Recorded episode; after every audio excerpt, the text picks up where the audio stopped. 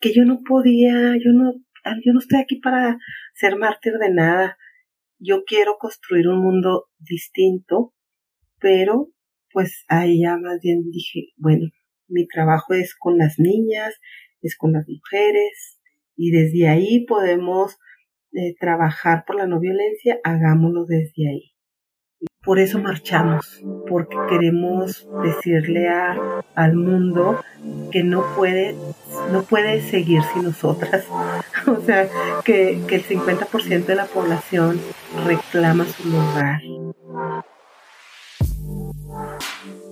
Hola, ¿cómo estás? Yo soy Mario Salinas y bienvenidos a otro episodio de Lateral Podcast. Como sabes, este es un espacio donde la alternativa de historias, errores, fracasos y logros, todos ellos son válidos. Aquí sí se comparte lo diferente y lleno de valor. Te recuerdo que Lateral Podcast tiene episodio nuevo todos los lunes y los puedes encontrar en cualquier plataforma de audio disponible. Antes de empezar, te quiero pedir un favor. Spotify ya te permite calificar tu podcast. Te pido que me ayudes dándole 5 estrellas a lateral para llegar a más gente. Lo puedes hacer desde la app o desde tu computadora. El día de hoy estoy entrevistando a Verónica Corchado. A Verónica la puedes encontrar directamente en su cuenta de Facebook con el mismo nombre. Verónica es activista experta en participación ciudadana y temas de gobernanza. Tiene más de 25 años de experiencia en la conformación y liderazgo de equipos de trabajo de alto rendimiento. Verónica en el 2016 tomó el riesgo de brincar de las ONG a la función pública como directora general del Instituto Municipal de las Mujeres, esto en Ciudad Juárez. En el 2021 recibe el doctorado honoris causa en Desarrollo Humano y liderazgo por la Universidad de Morelos y en marzo del 2022 fue reconocida como chihuahuense destacada por parte del Congreso de Chihuahua. Hoy con Verónica platiqué sobre su experiencia al trabajar con la Miss Universo Andrea Mesa, la responsabilidad de vivir en congruencia, cómo se convence a los no convencidos y cómo construir espacios seguros para las mujeres, entre muchos temas más. Como nota del episodio, esta entrevista se torna sumamente íntima y emotiva y la verdad, lo único que te deseo es que espero y la disfrutes tanto como yo. Gracias. Verónica, hola, ¿cómo estás? Qué gusto tenerte aquí en Lateral. Cerrando y bueno, con un montón de actividades por el 8 de marzo. Muy movidito todo. Justo, justo ahorita vamos a hablar mucho de, de los horizontes que tú, que tú tienes durante y después de, de, de esta última desde, desde esta última marcha, perdón. Eh, pero antes de eso, digo, eres una mujer eh, de riesgos, por lo que, por lo que he investigado y después de, ver mucho de tu trayectoria. Y ahorita que me gustaría que, que, que me platicaras mucho de la historia eh, cuando contactaste a la, a la Miss Universo. Que bueno, ahorita ya es ex Miss Universo Andrea Mesa, que es de Chihuahua. Platícame esa historia porque entiendo que tampoco no era como muy bien recibida la, la idea que traías de inicio y todo lo que pasó, porque digo, todo lo que pasó se convierte en algo muy positivo, pero no pareciese de inicio, ¿no? Que fuera a pasar eso. Qué interesante, nunca me lo habían preguntado. Mira, yo soy una mujer que toma riesgos, porque nací, crecí en la zona poniente de Ciudad Juárez, de las cuando nací crecí, que este, ya tengo 50 años, pues obviamente era la zona más empobrecida de la ciudad. Entonces, la verdad es que siempre tomando riesgos para tratar de mejorar, mejorar la vida, la historia y demás. Entonces, eh, viene a colación por lo de Andrea, porque un día recibo una llamada y que Lupita Jones y lo yo, o sea, qué, qué borlote, o sea, ¿quién es Lupita Jones? Pero luego dices, a ver, entonces mientras que está la llamada, me dice, oiga, que usted, que Verónica Corchado, que, que tenemos un amigo en común y que, y que, y que ya leí un poco de su trayectoria y yo quiero, este, que, pues pedirle que, que si habla, que si le da unas clases a, a, Andrea Mesa, y luego, ¿quién es Andrea Mesa? No, pues es una chica en Chihuahua y, y que ella quiere, pues, eh, pues ella quiere este, aprender y quiere trabajar con usted. Yo dije, ah, caray, ok. Entonces, total que tuvimos un par de reuniones. A mí hasta ese momento no me quedaba claro qué rollo y por qué me buscaba a mí eh, Lupita Jones para, para hacer algo. Después entendí en una reunión con Andrea que lo que, que Andrea, por ser de Chihuahua y, y, y ser una chava que había sido acosada en la prepa, en la universidad y demás, que ella tenía ganas eh, de hacer cosas con las mujeres. Y entonces ella con esas ganas y yo en la titularidad del Instituto Municipal, yo dije, a ver, ¿cuánta gente, y ahí está el riesgo, cuánta, cuánta gente, a cuánta gente puedo llegar, a cuántos hombres puede llegar el mensaje de que no hay que acosar a las mujeres? Si lo dice el Avero Corchado, pues dices, pues sí, me escuchan, es un diálogo interno, porque pues aquí ya a lo mejor a, mucha gente me puede escuchar, pero unos dicen, pues está qué. Pero es elevar el discurso, es elevar el mensaje, es que la escuchen a ella y ella rompió fronteras. Entonces el tema era catapultarlo. Eso era lo que necesitábamos, no era como que, ah, no, porque es el tema, porque yo, que la investigación, que la... No, no, no, no, no. aquí se trata del tema. Aquí se trata de qué, cómo ponemos en juego la, la situación de las mujeres. Y, y entonces, pues, sin decirte mucho, pues, tuvimos una serie de pláticas, de charlas, este, ella conociendo mi trabajo, yo preguntándole qué rollo con, con, ella, que, que, me ¿Cuáles eran las preguntas que te hacía Andrea, como entendiendo también tu mundo? Porque quizás su mundo es muy público, ¿no? Y digo, y, y te puedes hacer una idea o un juicio de decir, bueno, el mundo del modelaje y de las pasarelas, los patrocinadores, la tele, los medios, etcétera. Pero, ¿qué preguntas te hacía ella de conocer también tu mundo, que es un mundo donde se crece mucho a pesar de la adversidad, ¿no? Bueno, Andrea en ese momento pues todavía no era esta Andrea que hoy conocemos, pero lo que a mí me llamó mucho la atención y por lo que sí quise apostarle es que ella tiene una seguridad en sí misma.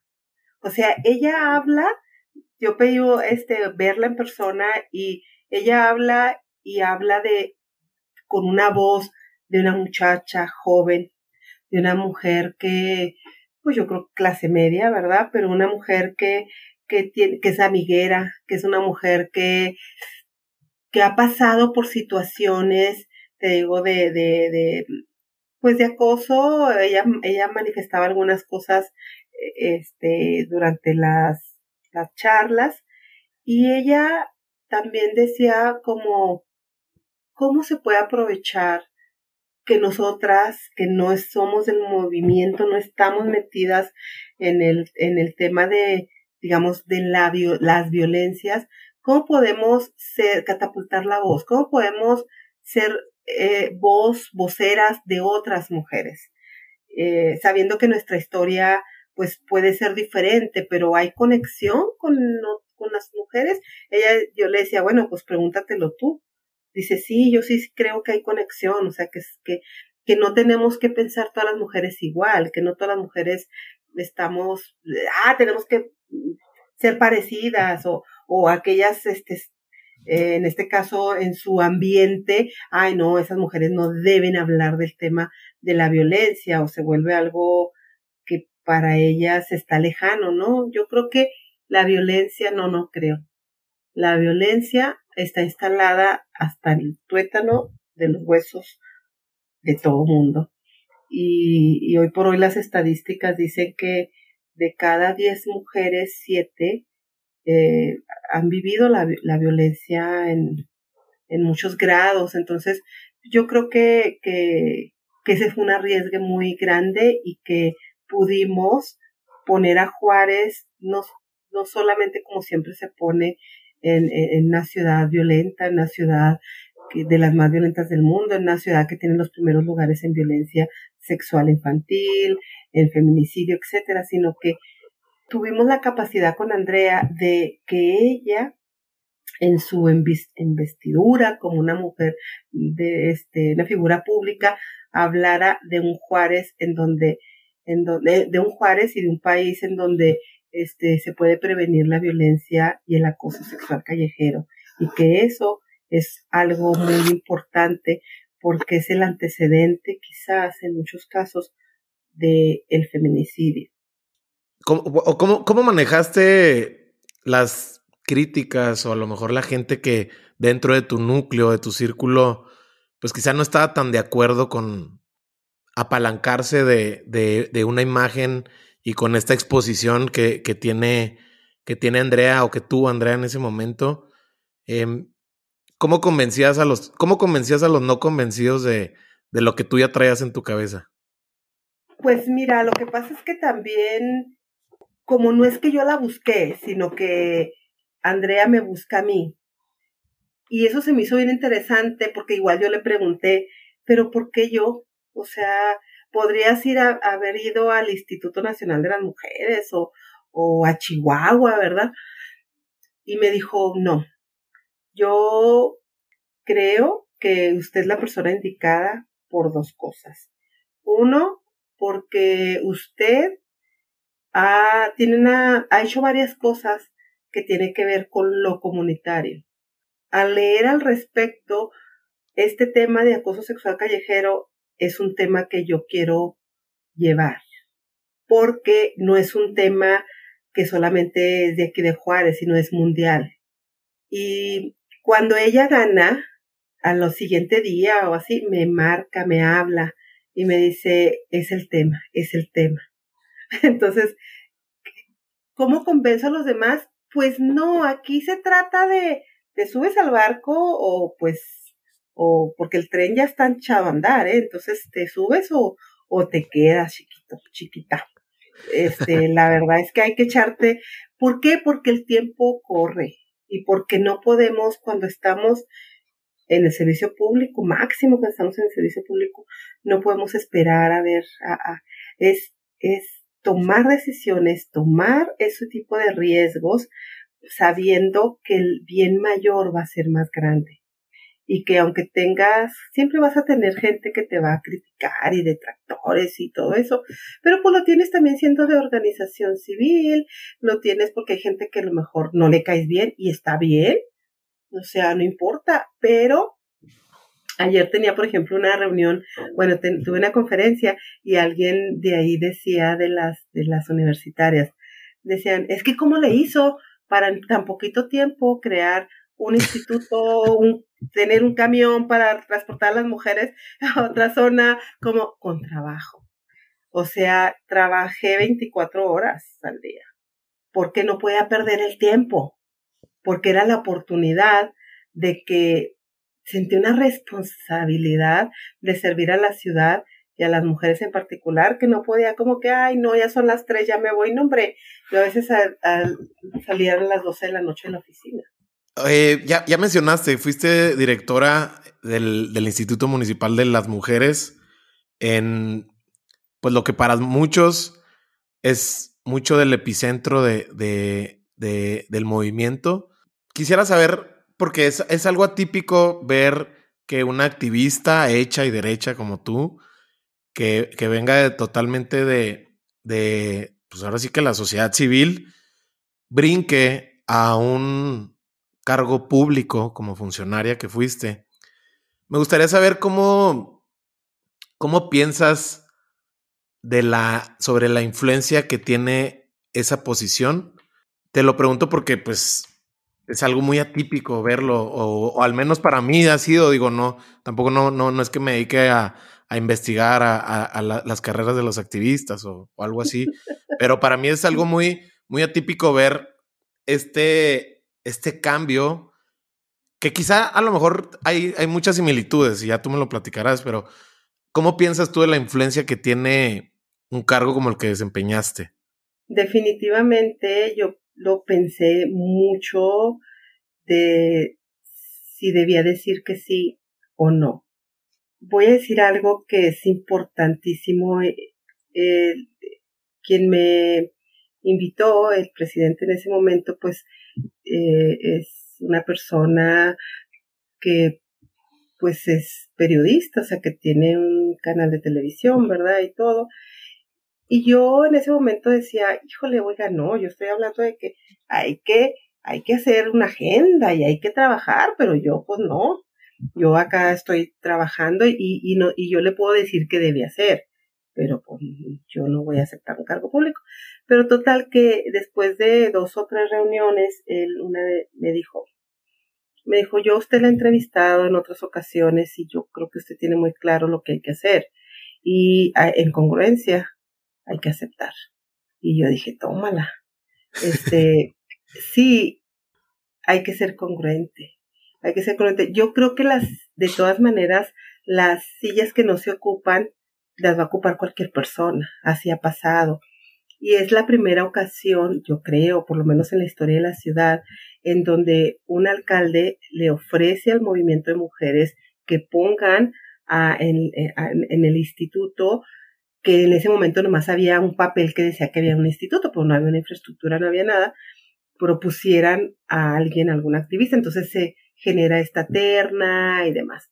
Y de ahí sale mi, sale mi nombre y es cuando me entrevisto con, con el candidato y cuando yo digo, híjole, no, empieza esta negociación de que sí, de que no y todo y debo decir que, que puse algunas, digamos, condiciones para poder aceptar y, y bueno, yo igual iba por como con mi idea de seis meses y si esto no funciona, voy a renunciar.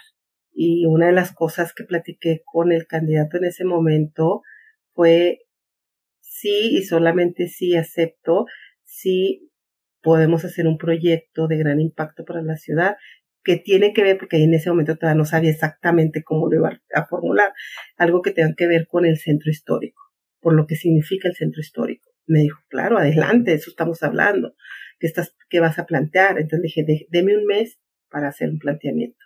Y número dos, dije, mi organización tiene el presupuesto que ahorita la pequeña oficina del instituto tiene. Entonces, mínimo 10 millones que después dije, ching, como no dije que es 40 o 30? bueno, este, y sí, o sea, entonces como que de ahí eh, me permitió con ese presupuesto que pues a lo mejor no era el suficiente, pero sí era, estamos hablando de tres veces eh, más el presupuesto que había para el primer año, me permitió generar, gestionar, tener un equipo tan capaz para gestionar mayores recursos y para dar servicios. En Ciudad Juárez y en el país se tiene que hablar de generar servicios, servicios de calidad, eficientes, cercanos, como si fueran privados, con todo el cariño eh, hacia las mujeres y tenerlos en espacio de primer mundo, si tú tienes la oportunidad o quien nos va a escuchar de conocer ese instituto, lo, lo formulamos con toda la mano. Oye, Verónica, a ver, en mi caso me toca ahorita estar dándole clases a jóvenes de 18, de 18 años, justo cuando terminan su prepa, eh, me toca darles el, el, primer semestre en ahora sí que a nivel profesional. Y algo que me parece muy esperanzador en el tema de las, de las chicas que, a las que yo les, les doy clases es la manera en cómo entienden ellas el feminismo. Em, en, en, mi caso, te lo voy a platicar de mi experiencia, entender, ver cómo ellas lo entienden sin esta carga mediática o esta carga negativa que muchas veces se lo ponen los mismos medios o la gente que no termina por entenderlo y se me hace muy esperanzador, ¿no? Cómo, cómo lo entienden. Y también platicaba con Abril de cómo ella, pues, Abril, tu hija, nació con eso. O sea, ella no lo entiende de otra manera, sino en su estado más puro, ¿no? Gracias a tu ejemplo o a tu influencia. Platícame para ti, en este caso, cómo fue en tu adolescencia, en, tu, en lo que entiendes de cómo fuiste entendiendo esto, cómo fue, porque pues eran otros tiempos y al final del día es algo que en ese entonces se entendía quizá o, e, o, eran más escasos los recursos como para poderte apropiar también del movimiento, ¿no? O sea, ¿cómo fue para ti este acercamiento? ¿Cómo lo entendiste tú desde tu casa? Fíjate que mi mamá, que recién murió ahora en la pandemia, mi mamá fue una gran activista desde lo eclesial y mi mamá desde pequeñas, yo nací, crecí también en esa idea de los círculos bíblicos. Entonces que había que ir eh, los jueves, me acuerdo, ella tenía dos grupos, uno el jueves y a lo mejor el otro el sábado, ya no lo recuerdo muy bien, pero el caso es que mi mamá preparaba su tema, iban algunas religiosas, pero después los jesuitas, qué cosa tan tremenda. Entonces, de, de, de esta vocación de servicio y demás.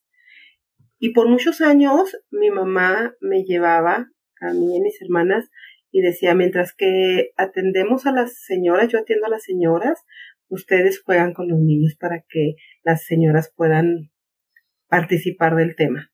Y yo, pues digo, pues en los patios y todo, pues ahí se hacían las dos cosas. Yo siempre escuchaba con mucha frecuencia lo que las mujeres decían y a mí me llamaba mucho la atención, pero en ese momento quizás no era como que me conmovía, sino que más bien yo recuerdo esa sensación de miedo, como decir, híjole, ¿eso nos pasa a las mujeres? Ay, no, ay, no, qué, qué horror, ay, no, como que yo sí me, me traumaba un tanto de lo que, pero luego era un espacio de, de también de, de distracción, de, de, que ellas hablaban de sus problemas y demás.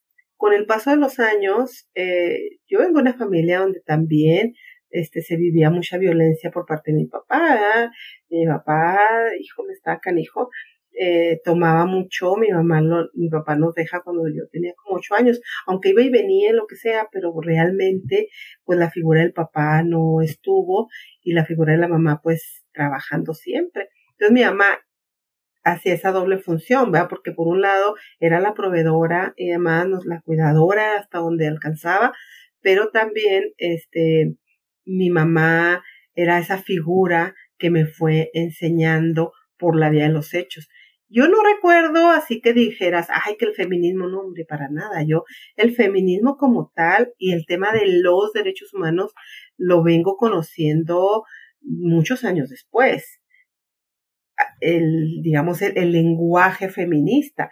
En ese momento lo que, lo que prevalecía era aquí nos cuidamos. Y me acuerdo que mi mamá siempre decía, en esta casa, aquí nos cuidamos nosotras solas porque nadie nos va a venir a cuidar. Después ella organizaba cosas en la comunidad. De hecho, hay por ahí algunas cosas de, de, de, de, muchas historias de las señoras ahora que dicen cuando se organizaba, mamá organizaba juegos de fútbol, organizaba lo que tú te imagines, vendía comida, teníamos después una tienda, etcétera. Entonces ella se convirtió en, decía, esta cosa que a mí también se me quedó muy grabada, decir, eh, eh, la casa, el barrio es la casa primera. O sea, como diciendo, va, esto que estoy diciendo de que aquí nos cuidamos entre nosotros porque nadie nos va a venir a defender, el barrio es similar. Aquí nos cuidamos entre nosotros. Y entonces ella trabajó mucho por la comunidad y yo atrás de ella, lo después ella enseguida de mí, lo después hombro con hombro y estuvimos así al grado que, que ella siempre me, me manifestó después, años después, lo orgullosa que estaba de, de esta hija. Y siempre a mí me conmovía, eso sí me conmovía mucho, porque ella decía, es que tú, tú haces cosas que yo hubiese querido hacer. Y lo es, yo decía, madre, pues si yo estoy, yo estoy siguiendo tus pasos solamente. Entonces eso es bonito. Oye, Verónica, a ver, llévame a esos primeros momentos en tu, en tus inicios eh, ¿Cómo es para ti conocer la desigualdad entre los roles de género, entre la mujer y el hombre? ¿Cómo fue para ti entender que, pues que en esta sociedad no, no, no existe el piso parejo, ¿no?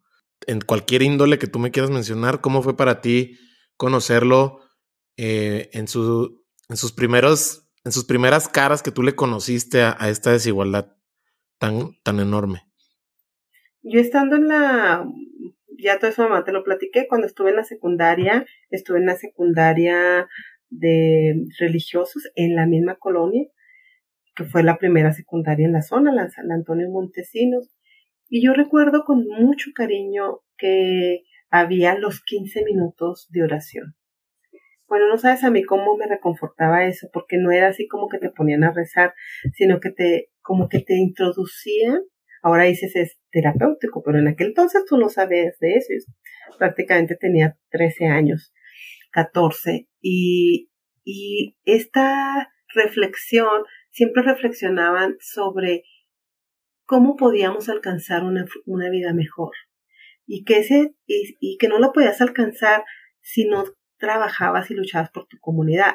En ese momento no se hablaba de desigualdad, pero sí se hablaba de muy después lo entendí que era muy muy muy este freudiano, no sé, este se hablaba de la pobreza, o sea, vamos a vamos a, a trabajar por erradicar la pobreza en esta colonia. Ah, pero no podemos hacerlo nosotros solas. Necesitamos que ustedes que viven aquí y, y entonces me enfrenté con éxito junto con otros alumnos y compas de ahí del barrio, que después algunos los mataron, por cierto, este, a crear un parque.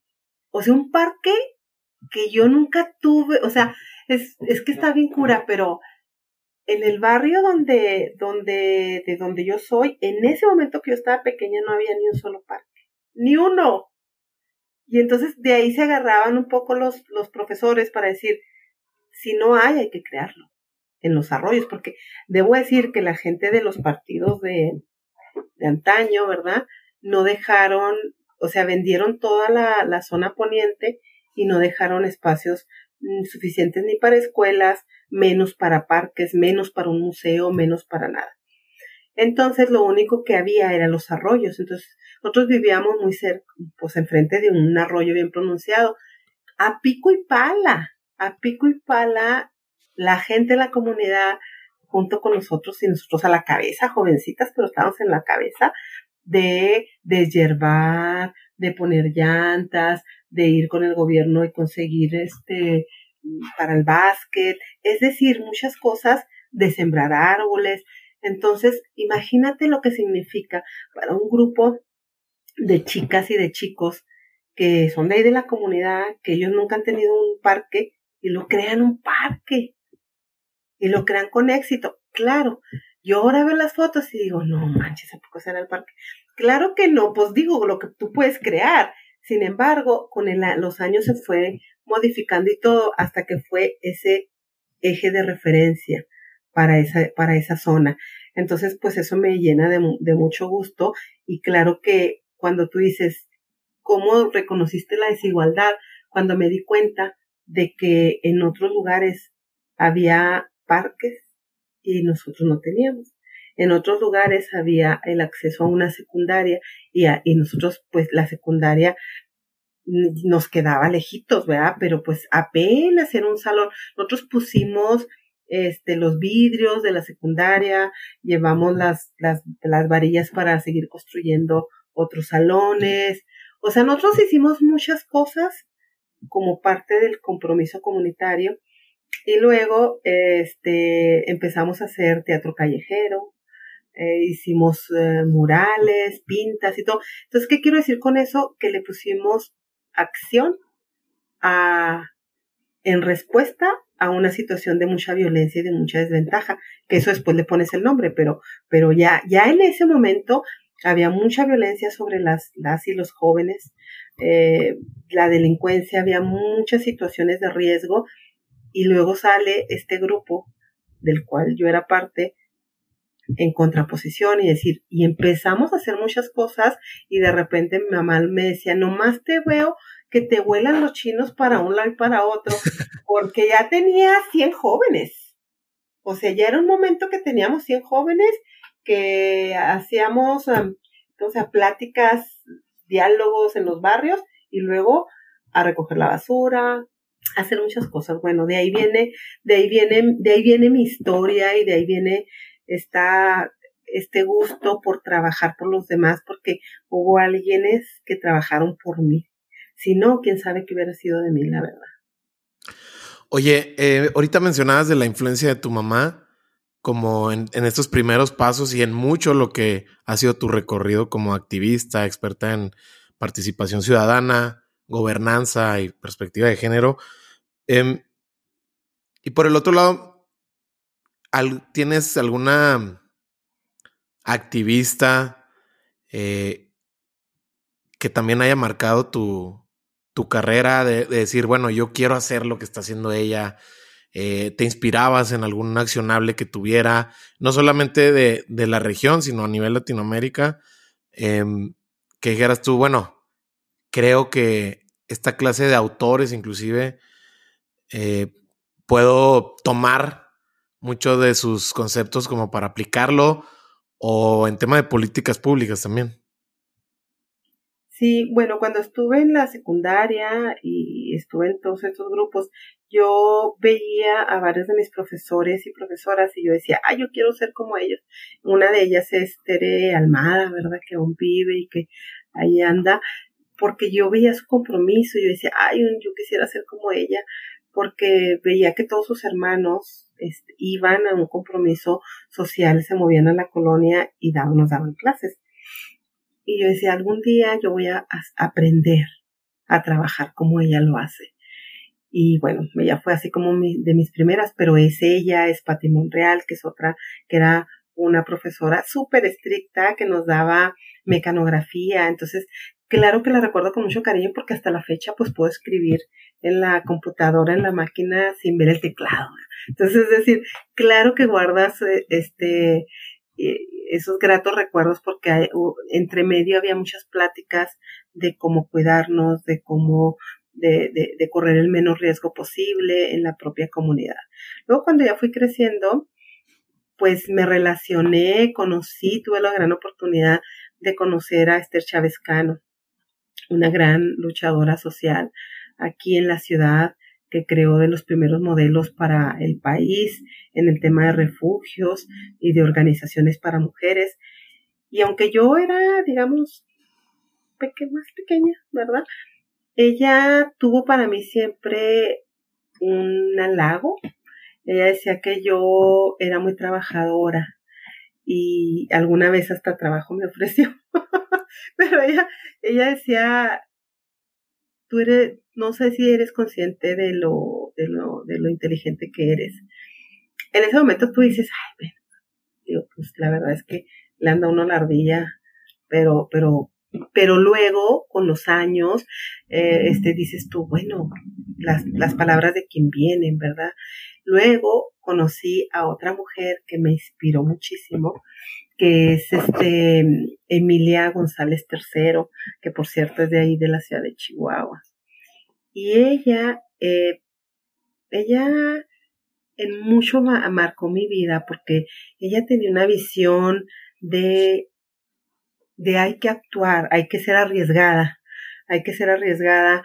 Este, ella fue perseguida también así por el ejército y y demás. Y teníamos sendos diálogos en una cosa que se llamaba Grupo de Articulación Justicia en Juárez, integrado por artistas, activistas, gente de la academia y demás, que, que, que empezamos a gestionar diálogos para hablar sobre lo que nos estaba pasando.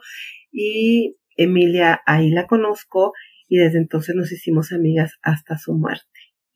Y, y eh, actualmente en el, en el parque central hay una aula que, que, lleva su nombre. Y, en fin, este, y claro, bueno, pues ya después como grande, pues hay eh, la misma Simón de Beauvoir, hay muchas autoras que, con las que eh, me identifico, me identifico mucho con, más con autoras, este, negras, quizás como Audre Lorde, que, que me parece que, que, que son más, que tienen más coincidencia con lo que yo puedo ser, porque a veces hay otras autoras blancas con las que pues ellas o europeas que pues al final del día su llegada al feminismo tiene que ver con otras condiciones. Y yo siempre soy de esa idea de que me identifico con un feminismo chicano por estar en la frontera, con un feminismo comunitario por, por reivindicar el derecho a ser comunidad y estar en comunidad y desde ahí todo lo que la comunidad se blinde para ser segura y, con eso me identifico. Entonces, y eso me lo han dicho en otras ocasiones, como que soy muy localista y yo creo que sí, y, y pero lo veo como una virtud. De, de, te mueve la pasión por transformar lo local y que ese cambio en lo local impacte en lo global. Retomando lo que platicábamos sobre tu cargo público como directora del Instituto Municipal de las Mujeres en Ciudad Juárez. Eh, y como te decía el alcalde en ese momento, pues hay que ser congruentes, ¿no? Y, y creo que creo que lo apuntó muy bien. Ahora que, lo, que lo planteas, cómo te sucedió y cómo fue la propuesta. Porque sí, digo, no, cuántos, y no es tu caso, pero cuántos activistas existen de, de puro teclado, ¿no? Bajo Twitter, bajo cualquier red social que nada más señalan, pero no hay acción. Y ya lo mencionaste tú que, que eres una mujer orientada a la acción. Cuando tú tomas el cargo, ¿te encontraste con algún punto ciego sobre las necesidades que tenía la, el instituto? Y no, más bien el instituto no, la sociedad, en este caso las mujeres, sobre lo que tú pensaste, donde tú puedas impactar y después darte cuenta desde esa silla que, pues que había muchos temas que tú no, ciertamente no estabas viendo, ¿no? Por, por lo que tú quieras, por alcance, por impacto, por influencia. ¿Cuáles eran esos puntos ciegos si es que existieron? Bueno, yo sí me cambió la perspectiva porque yo como que pensaba que primero está tan desprestigiada la política que dices, híjole, hasta un cargo público pues el quema es bastante, ¿no? Y va, oye, y va tu nombre por medio. Y va mi nombre, y va mi trabajo, va todo, entonces sí lo pensé, pero luego vi ese nicho oportunidad de crear algo. Entonces, ahí es donde creo que las y los servidores públicos no deben de ser improvisados, debe ser gente que le sepa su tema. Yo hay muchas cosas que desconozco, obviamente, pero que te, te rodeas de, la mejor gente para que oriente tu, gestión. Entonces, yo, por ejemplo, cuando, ah, bueno, antes, eh, había cosas en las que yo antes pensaba, ay, estos servidores públicos, ¿por qué no hicieron ABC? Tan, pues, si tienen ahí el recurso, ¿por qué no lo invierten en tal cosa? Después me di cuenta que no es tan sencillo. O sea, si estás en el ámbito público y tienes 100 pesos y así está la planeación, que, esos 100 pesos son para, para, no sé, para pavimento, no los puedes invertir en, ay, voy a poner otro, en, drenaje, pues, o sea, no es así. Y uno a veces es como uno de mujer, eh, eh, administras el recurso y, uno dice, ah, no, sí, pues ahora le voy a quitar para acá y le voy a poner. No, no, no, en administración pública no. Por eso es tan importante hacer tu plan operativo anual conscientemente de lo que va a suceder. Y, ahí es donde tú esbozas las necesidades. Y si tienes 100 pesos, pues dices, con 100 pesos vamos a hacer A, B, C. Y en realidad te vas a buscar lo que sea mejor, pero también más económico, pero también como una buena administradora. Entonces, bueno, e, eso para mí fue un aprendizaje importante, que no puedes, este, que debes planear, planificar muy bien y que en esa planificación, pues nos fue bien en el tema de, como ya sabíamos que lo que queríamos era tener una infraestructura para las mujeres, que la merecíamos, y que la seguimos mereciendo en otras zonas. Entonces, pues fue sencillo porque al mes el presidente sobre su escritorio tenía el, el esbozo del primer proyecto de lo que iba a ser una estrategia que después llamamos corredor seguro, que incluía la construcción de una infraestructura para atención, o sea, del instituto, y una serie de acciones para cuestionar este el capital social o generar este lazos en el centro histórico y por otro lado, este, generar una estrategia de seguridad. Desde, ese, desde esa posición, ¿Te pasó factura el tema de, de saber delegar o para ti ya era algo natural que se venía dando en las ONGs en las, en las que participabas anteriormente al instituto? Porque muchas veces, em, y entiendo que no es tu caso, pero muchas veces el mismo protagonismo que te da el movimiento y muchas veces pues llega la prensa, llega eh, este, este, estos momentos mediáticos, que no es que los elijas, pero pues llegan, muchas veces pueden nublar, ¿no? Hasta el mismo ego. En tu caso, ¿te costó trabajo el saber que, ahorita como mencionas, pues tú, yo, yo sé mucho de mi materia, pero ya en una función pública, el, el tema del diseño de un presupuesto, un programa operativo, donde hay que saber de, mucho de lo que es un proceso administrativo, pues no es tu materia. Te, te pasó factura decir, no, es que aquí yo quiero controlar todo. Bueno, sí, debo decir que soy muy controladora. no, lo que pasa es que cada quien del equipo hizo su parte, pero no te puedes descuidar. Tienes que estar en todo y entonces que la que las compañeras hicimos un equipo de coordinación, entonces claro que esas coordinadoras teníamos reuniones dos veces a la semana, tres, y ya venía cada quien con sus pendientes, con sus cosas, necesitamos hacer esto, este se declara esto, o sea, todo se amalgamaba ahí y, y eso, yo creo que es importante ser líder. Y eso no, ser, tener un liderazgo implica necesariamente que tú no vas sola. Que el equipo asume responsabilidades y brilla con los propios. Y yo eso siempre he sido muy clara con, con las compañeras este, que me acompañan, porque también tengo compañeras, compañeros que me han acompañado a lo largo de la vida. Y cuando integramos a varios en, el instituto, yo les decía, aquí vamos a ser el mejor equipo por nosotras, pero por la ciudad. Y como quien tenga más ideas, póngalas este, aquí, las discutimos y aquí hay proyección para todas. Porque se trata de generar referentes y cambios y transformaciones. Y yo no lo sé todo.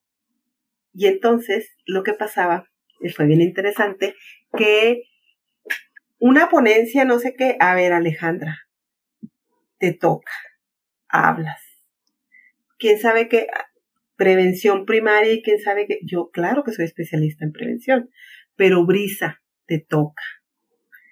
Y luego eh, fui pionera tengo muchos años trabajando con las comunidades indígenas y tengo grandes amigas indígenas, compañeras de la vida, y le dije a Rosalinda Guadalajara, que por cierto es una, una mujer muy líder, que siempre lo ha sido, pero cuando acepto, a la primera que le hablé fue a ella y le dije, ¿qué onda, compa? ¿Me vas a acompañar o no?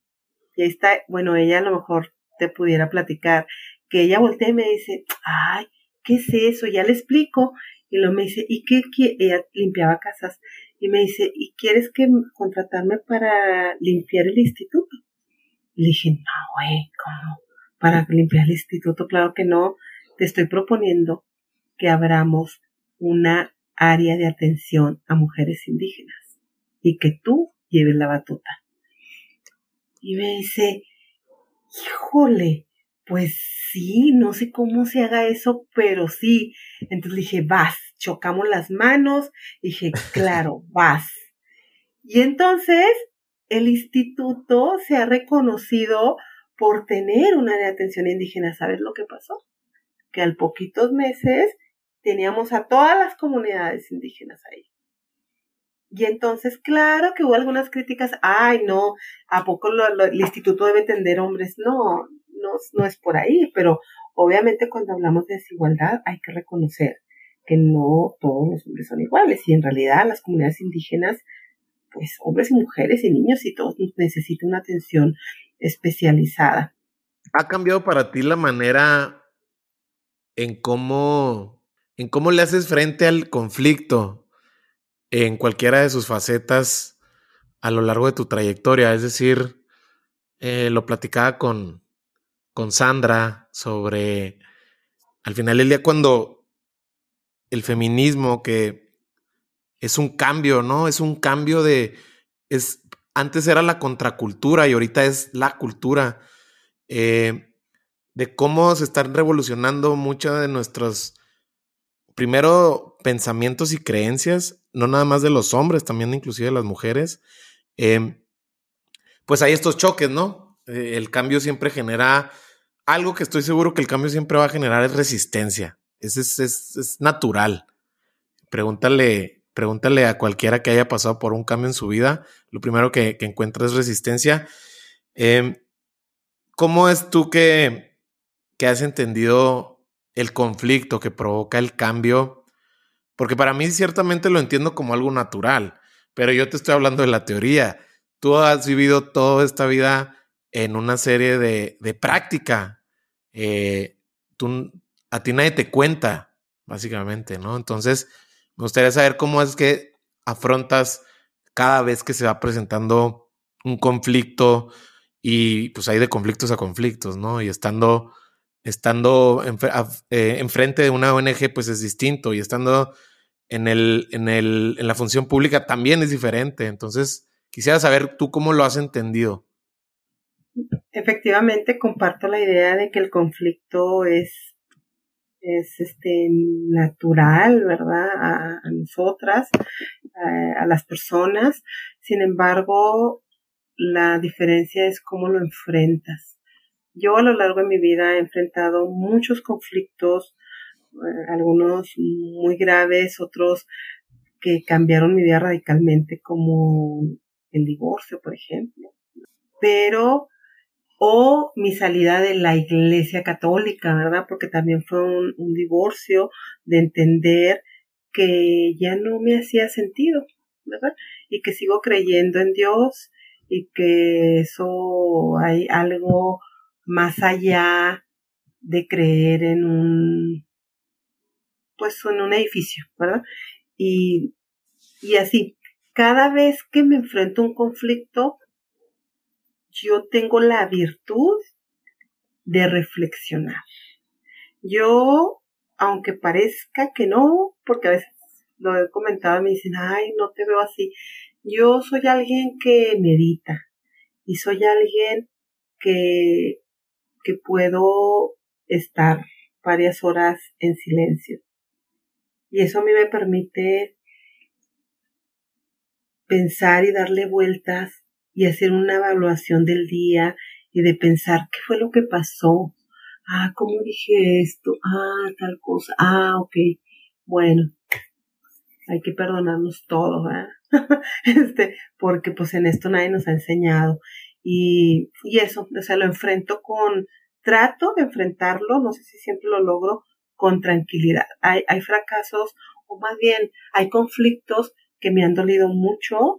Por ejemplo, eh, no sé, la doble cara o traiciones de, de, gente cercana, por ejemplo, eso a mí me parece muy, muy importante porque lo único que uno tiene es la confianza, el cariño hacia las personas y cuando hay esto es como que sí, sí, sí, sí duele, pero también soy de la idea que esas cosas tienen que suceder. Todo tiene, todo tiene su ritmo, todo sucede por algo. Y uno está ahí, yo creo, porque uno lo puede resolver o porque uno tiene que vivir esa experiencia. Yo para mí cuando, cuando mi mamá muere eh, y que la tuve pues que llevar al hospital, para mí esa fue así como decisión eh, muy, muy grande, decisiva, porque como en plena pandemia yo le dije, madre, pues yo te veo que estás enferma, ya hemos estado muchos días ahí, la veía muy desmejorada, le dije, ¿qué tú qué quieres? ¿Quieres que yo te lleve al hospital o nos quedamos aquí? Y me dijo, no, llévame al hospital, llévame al hospital. Dijo, allí está la mano de Dios. Y cuando nos despedimos me dijo, a lo mejor va a ser la última vez que nos veamos a los ojos. Pero que sepas que te amo con todo el corazón y te encargo a tus hermanos. Y yo sabía que efectivamente iba a ser la última vez que nos veíamos. Y, y esa fue una decisión, híjole, bien importante. Cuando ella ya muere, hay muchas cosas de mí que se removieron y dije yo, híjole, eh, ¿cómo la muerte de alguien tan amado como la madre te marca para toda la vida? Porque eh, primero decía, ¿por qué mi mamá? Pues sí, no sé qué, no sé qué. Pero claro, después entiendes que es la ley de la vida y que al rato yo no voy a estar yo y, y que hay que trabajar por reconciliarse con la muerte.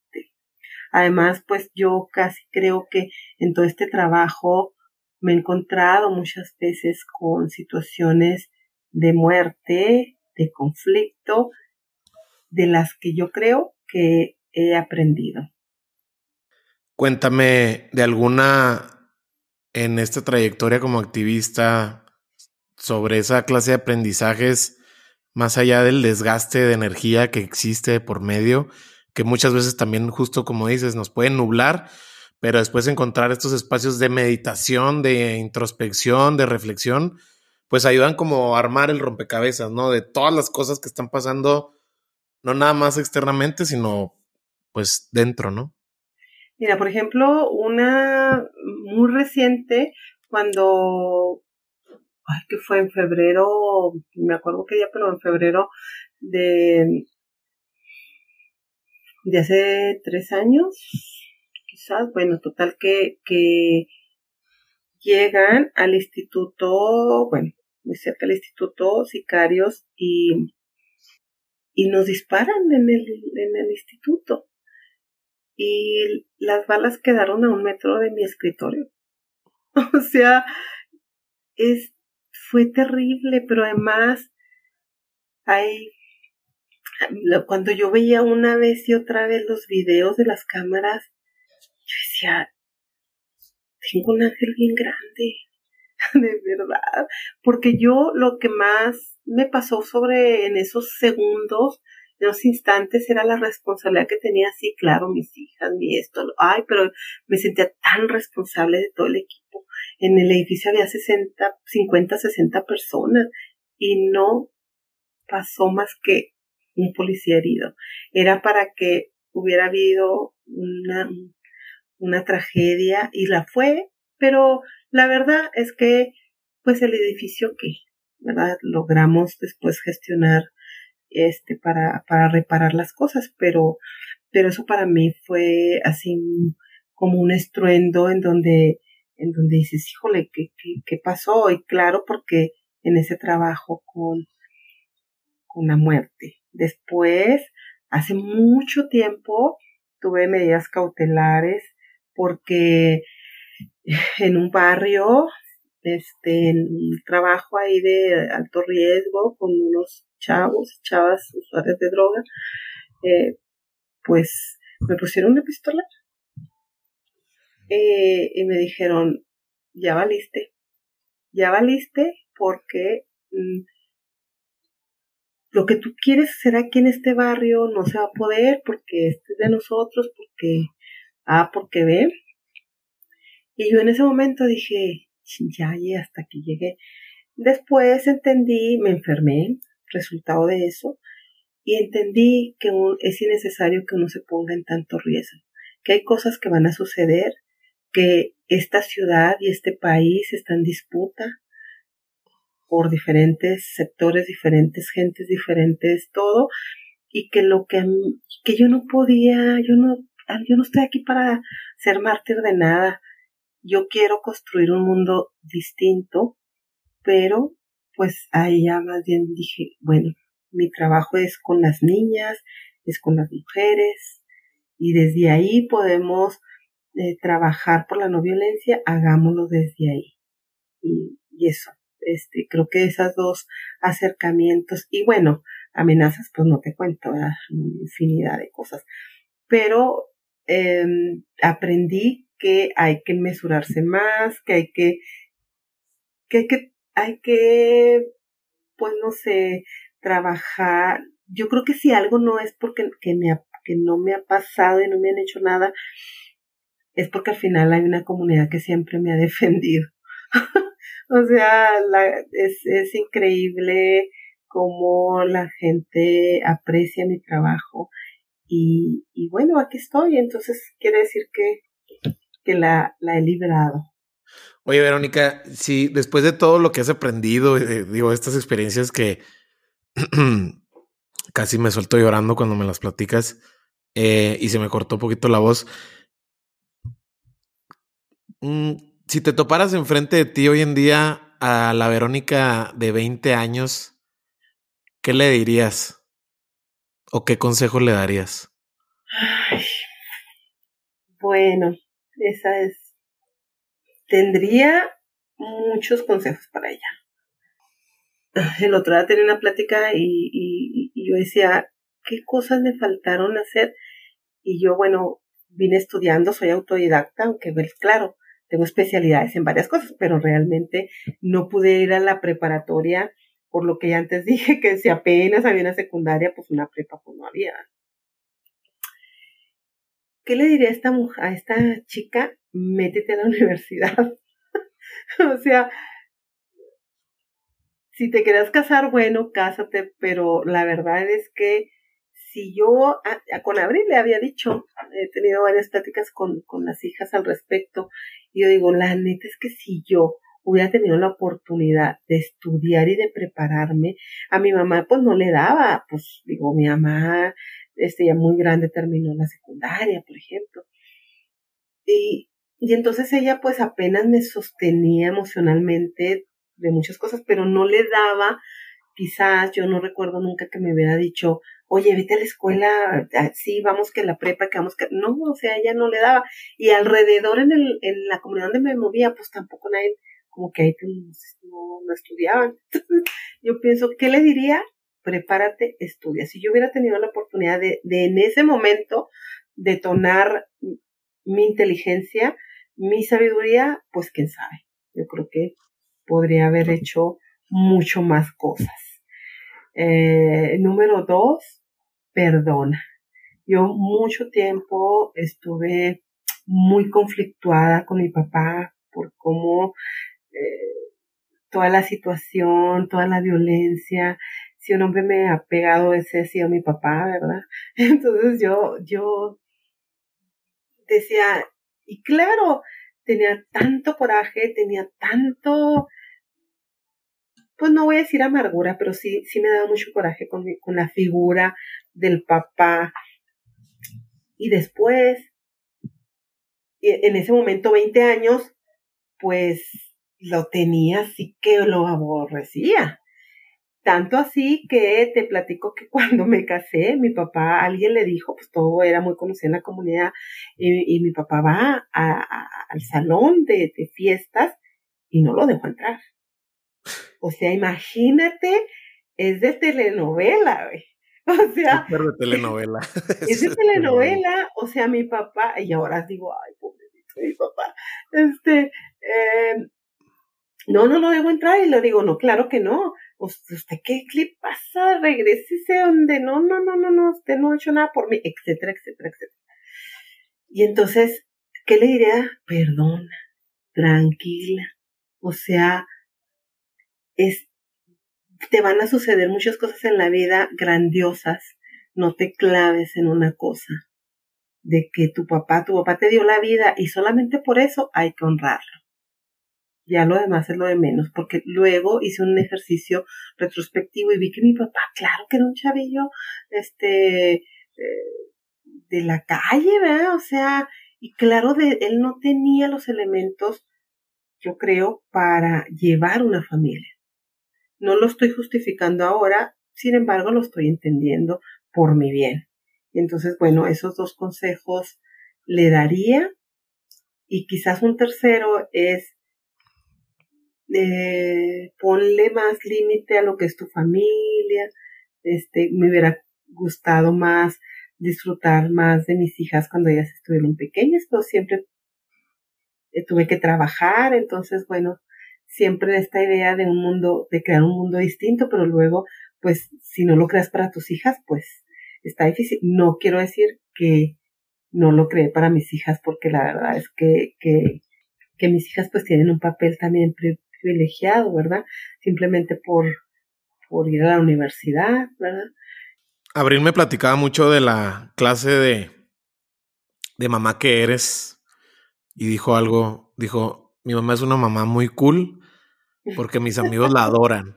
Y, y cuando normalmente cuando los amigos de tus hijos yo pienso que te adoran es como un win-win, ¿no? Porque sí es algo que dice, dice muy, habla muy bien de, de, de, la educación que has, que has dado en casa.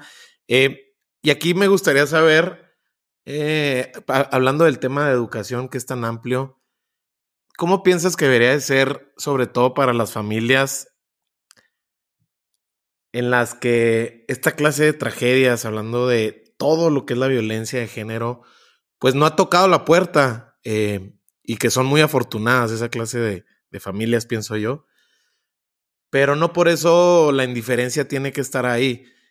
Y me gustaría saber cómo piensas o qué es, cuáles son las pláticas o cómo, cómo llevarlo a buen puerto.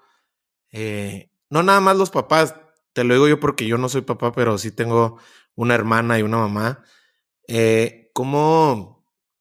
O sea, yo, yo digo, después de, de casi, casi 100 invitados, pues hay muchas cosas que me remueven mis mismas creencias, ¿no? Sobre, no sé, un sinfín de, de pensamientos que, que, que, venía teniendo antes de, de, lateral. Y desde platicar con una Adriana Lara, que también es una activista, y muchas mujeres que desde sus trincheras están empujando a, que esto cada vez esté cambiando eh, de una manera más sustanciosa. Y pues bueno, y aquí estás tú. ¿Cómo, cómo podemos llevar esa clase de de charlas, de, de que se hable, primero que se hable y que se hable como lo entendamos de inicio y de ahí irlo acomodando para tener una empatía, porque me cuesta mucho trabajo a título personal ver cómo se rompe la madre las mujeres y hay veces que, que la impotencia me, me, me, me lleva a otro, a, otro, a otro estado emocional donde, no sé cómo llevarlo yo sin que se, sin robar la atención, ¿no? De, de, de, todo lo que ustedes están haciendo, pero sí que seamos más, ¿no? Yo creo que la empatía, la solidaridad, el amor por un mundo distinto mmm, nace en el seno de tu seguridad, sea que te, te ha tocado la dicha de tener mamá o papá, o nomás mamá, o nomás papá, o nomás hermanas, pero en ese nicho de seguridad en donde tú puedas, sin ser agredido ni sexualmente, ni nada, ni físicamente, poder hablar de la vida, de los sueños, de las locuras, de el horizonte de futuro.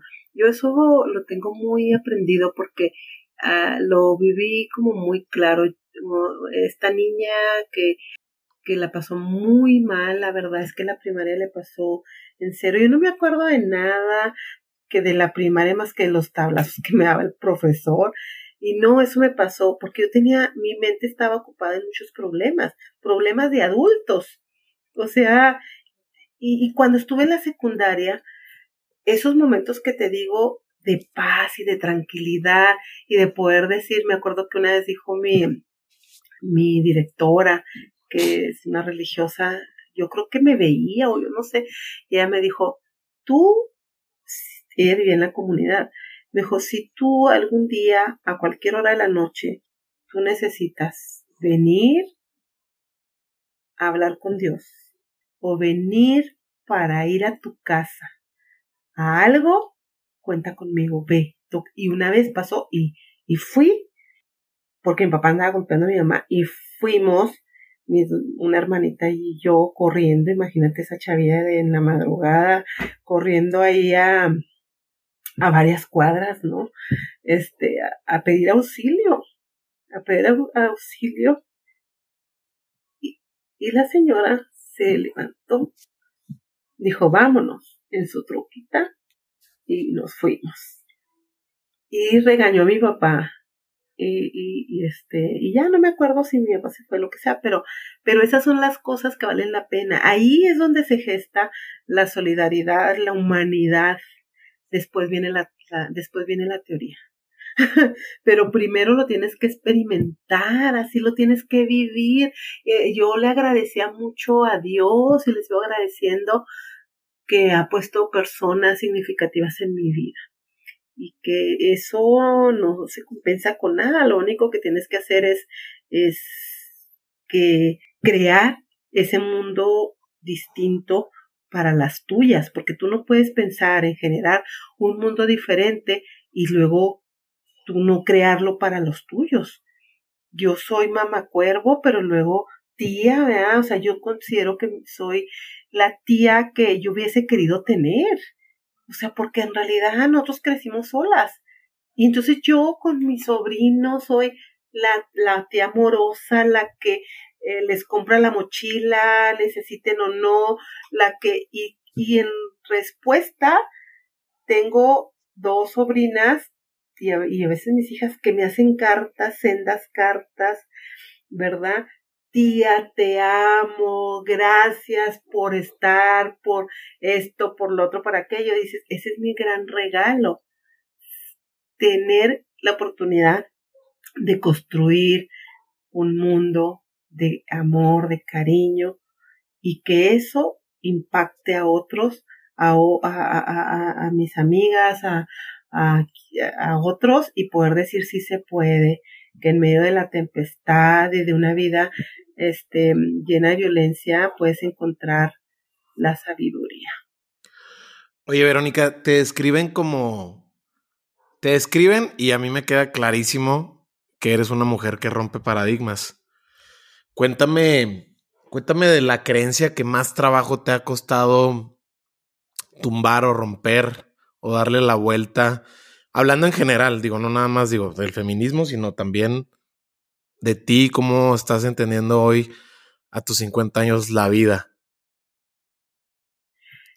Pues una que tiene que ver con lo religioso. Yo cuando eh, estaba muy chica y que mi mamá, pues te digo siempre mamá, que el rosario, que todos los rituales, a Dios por haber religiosos, y, y yo en ese sentido me llenaba porque era lo que conocía. Pero después trabajando ya de, de joven, de adolescente, este, en la iglesia, yo siempre tenía como un pensamiento recurrente. Yo decía, pero ¿por qué Dios, si es tan grande, está triste? está triste, está solo en una cruz. A lo mejor es una loquera, una disparatada, lo que tú quieras, pero eso era lo que yo pensaba, pero no lo decía porque, pues, también tú, toda esta chica, no tienes mucho derecho a hablar. Entonces, por eso yo ahora mis sobrinos hablan hasta ojos. este, pero con esta chica, pues no, ¿verdad? Pero, pero yo siempre fui muy analítica, siempre decía yo, pero ¿por qué? Este, ¿cómo es posible? ¿No? Y, y entonces pues entendí ay no, a lo mejor me voy a ver muy mal. Pero después entendí que por qué nos ponen ese ejemplo de un Dios solo, de un, Dios, de un Dios triste, de un Dios eh, pues crucificado. Me encanta cuando he tenido la oportunidad de viajar a varios países y, y, y siempre voy a las iglesias porque digo, voy a ver qué voy a encontrar aquí, arte, este, original, en fin, y me ha encantado ver iglesias donde tienen el Cristo resucitado, el Cristo donde está, este, o el Cristo guerrillero. Entonces, me gusta como otras cosas que no, que no lo es siempre. Me gusta saber que, que si hay un Dios, ese Dios está en comunidad y no está en la soledad, en la soledad de un pedazo de madera ay, crucificado. A lo mejor te digo, es, es algo que, que pensé de chica y eso me, pues no sé, me, me, ha confrontado. Y lo otro, pues es eh, no tenerle miedo a, pues hablar, a no tenerle miedo a equivocarte, no tenerle miedo a quedar mal con alguien. Yo a estas alturas de mi vida, así como soy, soy. No, eh, el tema del divorcio fue algo muy fuerte, pero también digo, bueno, es parte de la vida y qué suave que a la edad que uno tenga puedas decir, hasta aquí llegamos, compadre. Te sigo amando con todo el corazón, tú por tu lado y por el mío, porque hay, porque la vida también se va haciendo y, son caminos y no está mal, pues, o sea, no está mal. Entonces yo, yo, yo, yo soy esa mujer que, pues, que no quiere estar así como viviendo lo que todo el mundo vive, si puedo vivir otras cosas distintas, pues, que no, ¿verdad? Oye, Verónica, tienes mucho estómago para estos momentos duros en donde la adversidad, ¿no? Está presente.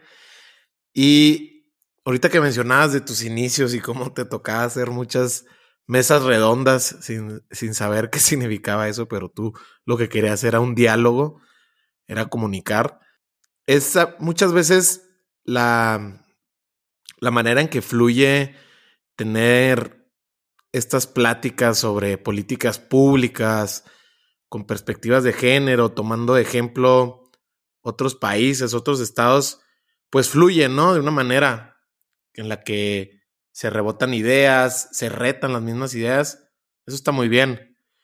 Pero ¿cómo enfrentas tú tener esta clase de charlas con los no convencidos? Porque es muy diferente, eh, se torna hasta estratégico, ¿no? Y saber este toma y daca de en qué momento sí, del timing que platicaba con Sandra, ¿no? Del el timing político también de eh, la agenda, la famosísima agenda, que parece algo tan abstracto, pero bueno, teniendo el gobierno federal que tenemos, se entiende un poquito más simple.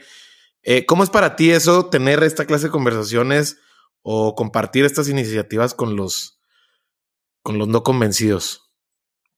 Eh, este tema cuando me preguntabas de, de este de mesa, ¿no? De, de de que soy una mujer de riesgos y sí lo asumo.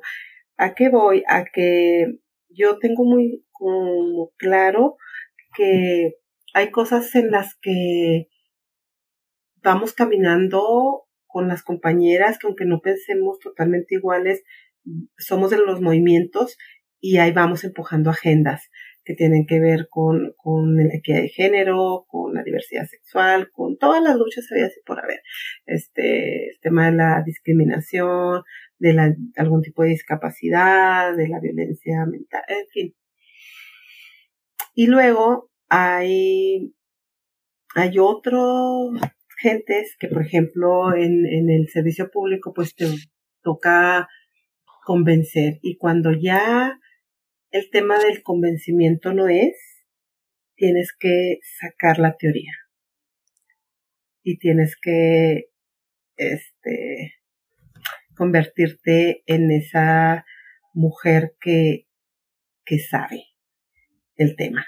Y que entonces sacas las estadísticas y que sacas el, el garbo para pararte de frente y decir, a ver, señores, no se me hace que no me están entendiendo. Vamos a empezar otra vez. Eh, estamos hablando de esto. Me voy a poner un ejemplo, este, una vez, ¿verdad? Unos políticos. Este, Sin eh, decir marcas. sí, sí, está, sí, estábamos hablando justo del, de, de, un presupuesto, ¿verdad? Un presupuesto y yo, pues claro que estoy peleando siempre los presupuestos para estos temas. Y entonces había um, sociedad civil, pero había iniciativa privada y había... Y entonces, claro que yo planteo, pues, temas, ¿verdad? Planteo que un protocolo y que el protocolo policial y planteo varias cosas. Y luego alguien por ahí levanta la mano, ay, así pero casi, ay usted, hombre, usted siempre quiere todo para las mujeres, ya, así como enfadado, ¿verdad? De como de escucharme, como, ay, me da que casi escucharla, ay, es las mujeres, ¿no? Entonces tú, claro que tú no puedes decirle, mire, mire, ¿qué le pasa? Pues si, si es el tema, es no sé qué, no, digo, sino que respiras, ¿verdad? Y entonces lo que le dije fue, yo puedo entender que un cuerpo de hombre y con privilegios, ¿verdad? No, no entienda lo que es. Y, está bien, ¿verdad? Porque pues si usted fuera funcionario, yo le diría, lo, no, lo, lo entiende porque lo entiende, porque es parte de, pero usted está en su derecho. Pero déjeme le digo que este, que sí quisiera todo para las mujeres, pero la realidad es que esta ciudad y este país sí invierte en cosas que son efímeras y que son nefastas para la vida de las mujeres.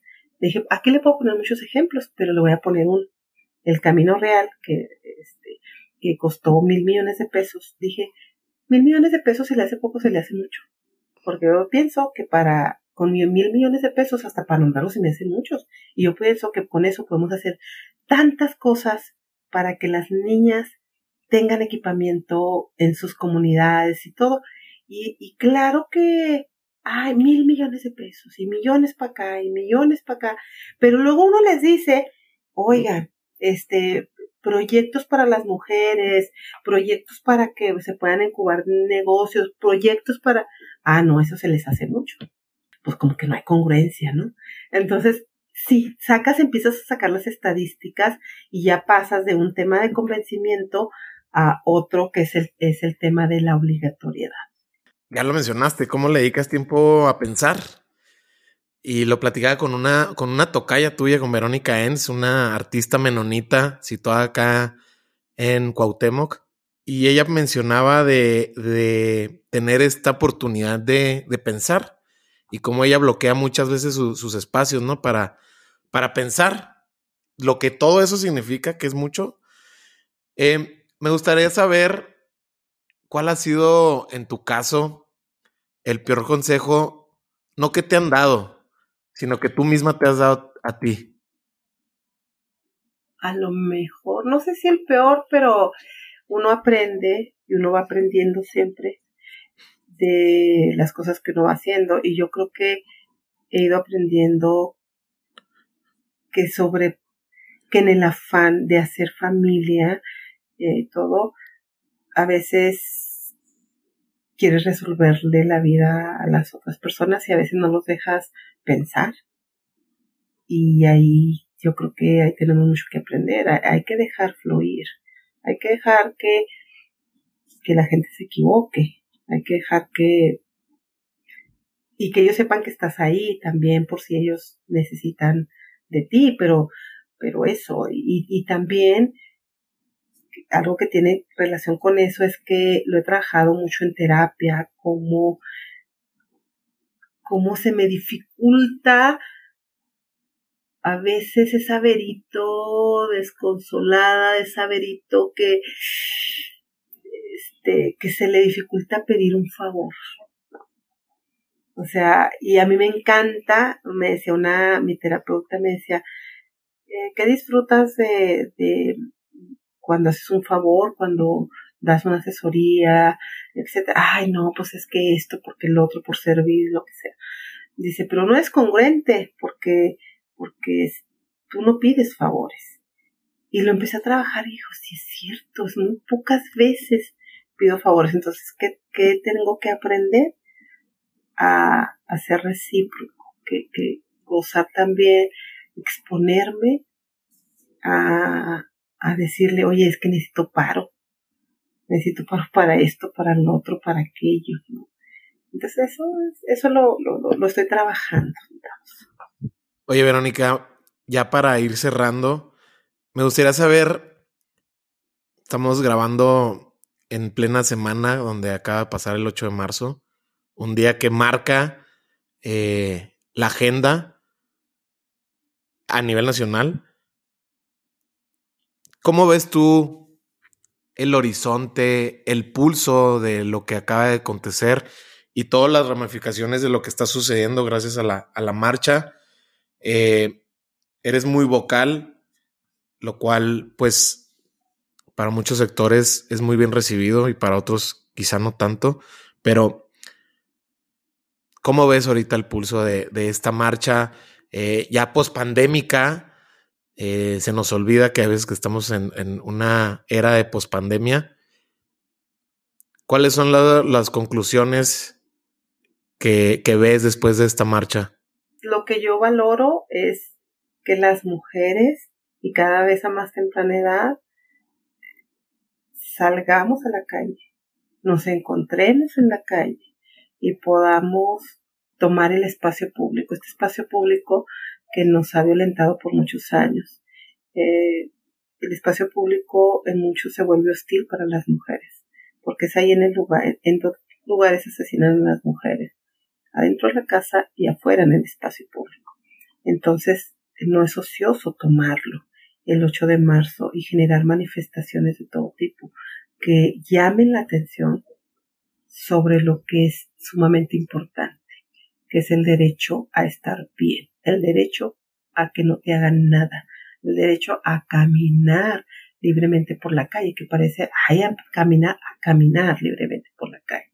Las mujeres en este país tienen miedo, a, y me incluyo, a caminar, a salir a la calle y necesitamos recuperar las ciudades, necesitamos recuperar el barrio, la, colonia y demás. Entonces, eh, el valoro que tengamos ese, esa valentía de salir a la calle y decir aquí estoy y decir todo lo que se dice, todas las letanías, me parece muy bueno, me parece que no hay nada más importante que la vida de las mujeres.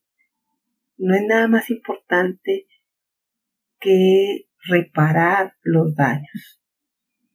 Esta ciudad y este país está muy, muy adolorido, muy adolorido por todo lo que ha pasado.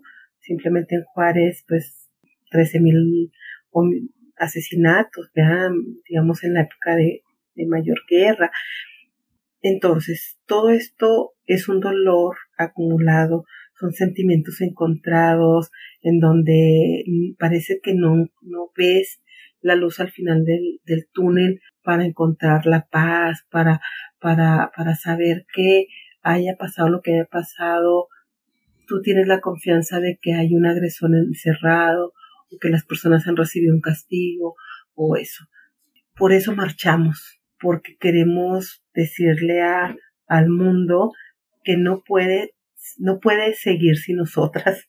o sea, que, que el 50% de la población reclama su lugar, reclama permanecer, pero permanecer con conocimiento de causa, sin violencia, sin temer a ser violentada en ninguno de sus fases. Entonces, pues por eso marchamos. Entonces, la verdad es que tiene que pasar muchas cosas para que los 8 de marzo sea todos los días poder salir y podernos encontrar y poder este decirle al mundo hey ya basta de la de la violencia y, y, y, bueno estar verdad estar este dispuestos también de, de en el ámbito comunitario, la sociedad en su conjunto, las autoridades de los tres poderes, de los tres niveles de gobierno, sentar las bases de una, de una nueva narrativa para, para el Estado. Verónica, por último, platícame cuál ha sido el mejor regalo que te han dado. A mí hay mucha gente que me da algo, eh, por ejemplo, gente que me da una cartita, que el día de mi cumpleaños me felicita por las redes sociales. Eso a mí me llena, me llena que, que alguien se tome el tiempo para mí. y para desearme buen ciclo, para desearme éxito, para decir, me encanta que la gente me diga, Dios te bendiga. O sea, eso de verdad a mí me hace el día porque siempre creo que, que las bendiciones me vienen bien y me cubren y me dan esperanza y siento que esa energía que te manda la gente a través de esa bendición mm, no me cubre no solamente a mí, sino a los míos, a mi tribu, ¿verdad? Y eso, eso me pone contenta. Yo creo que es el mejor, el mejor regalo. Y claro, el mejor regalo que la vida me ha dado, pues son mis hijas.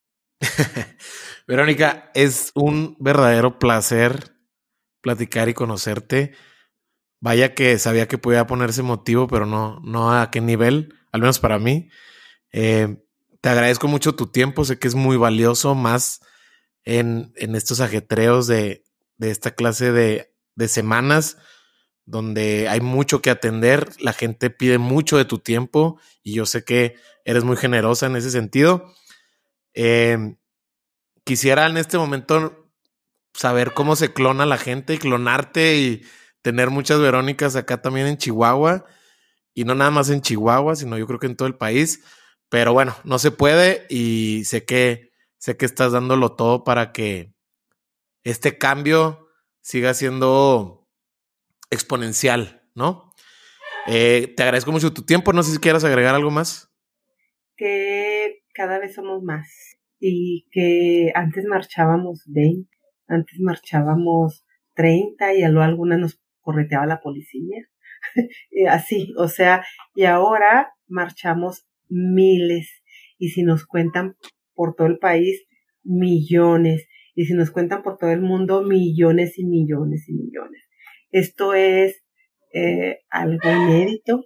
De aquí para el real, diría mi mamá, las cosas se van poniendo cada vez mejor. Porque, y no, no hablo porque eh, que se va a terminar la violencia, ojalá que sí, pero es utópico. Lo que sí va a pasar es que vamos a crear o estamos creando equilibrios entre los hombres y las mujeres. Y eso es lo, a lo que aspiramos, a que vivamos mejor, a que nos reconozcamos, a que pensemos en un horizonte futuro bueno, ¿verdad? Para, para arribar a una mejor vida y, y pues hay muchas Verónicas y hay muchas Marías y hay muchas Abriles y hay muchas todas, porque la lucha es de todas, no de una. A veces me toca a mí porque qué bueno valoró esta entrevista y, y, y, como decir, ay, sí, pues sí, sí he hecho esto, pero, pero la verdad es que lo he vivido con una normalidad y con una naturalidad, porque, porque uno, porque yo llegué al feminismo comunitario y me formé en la comunidad ante la necesidad. Y esto es muy importante porque hay que dejar que la comunidad, de la comunidad, salgan las mejores personas, porque de ahí van a venir las transformaciones. Verónica, ¿dónde te puede encontrar la gente que te quiera contactar, que te quiera escribir, que te quiera felicitar? ¿Dónde estás más activa? Pues, pues estoy ahí en el Facebook, entonces me pueden mandar un mensajito. También próximamente, yo creo que antes de que se termine el año, vamos a tener ya una consultoría en forma, ¿verdad? Y también, este, desde ahí, porque de, de algo tiene uno que comer, ¿verdad? Entonces, bueno, este, estamos tratando de tener un equipo de profesionales que, que, que atendemos, que vamos a organizar estos diversos procesos para resolver problemas ah, como lo estamos haciendo ahora, pero desde esta plataforma.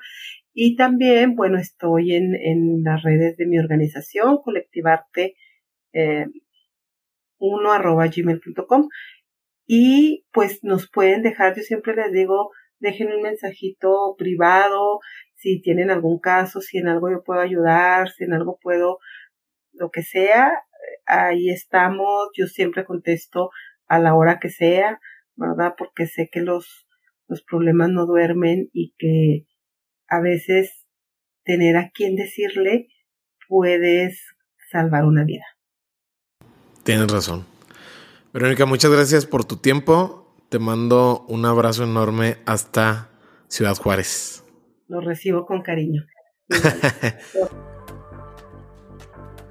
bueno, como ya te diste cuenta, Verónica sí está cambiando el mundo y como ella dice, empezar desde lo local para impactar en lo global. Y si tú quieres seguir apoyando al Lateral Podcast, lo que más nos sirve, de verdad, pero de verdad, es que compartas esta charla vía WhatsApp con alguien que pueda conectar con este episodio. También nos puedes seguir en Spotify para que no te pierdas ningún episodio. Por último, me encuentras en Instagram como Mario Salinas. No olvides etiquetarme en tus historias. Nos vemos en el próximo episodio.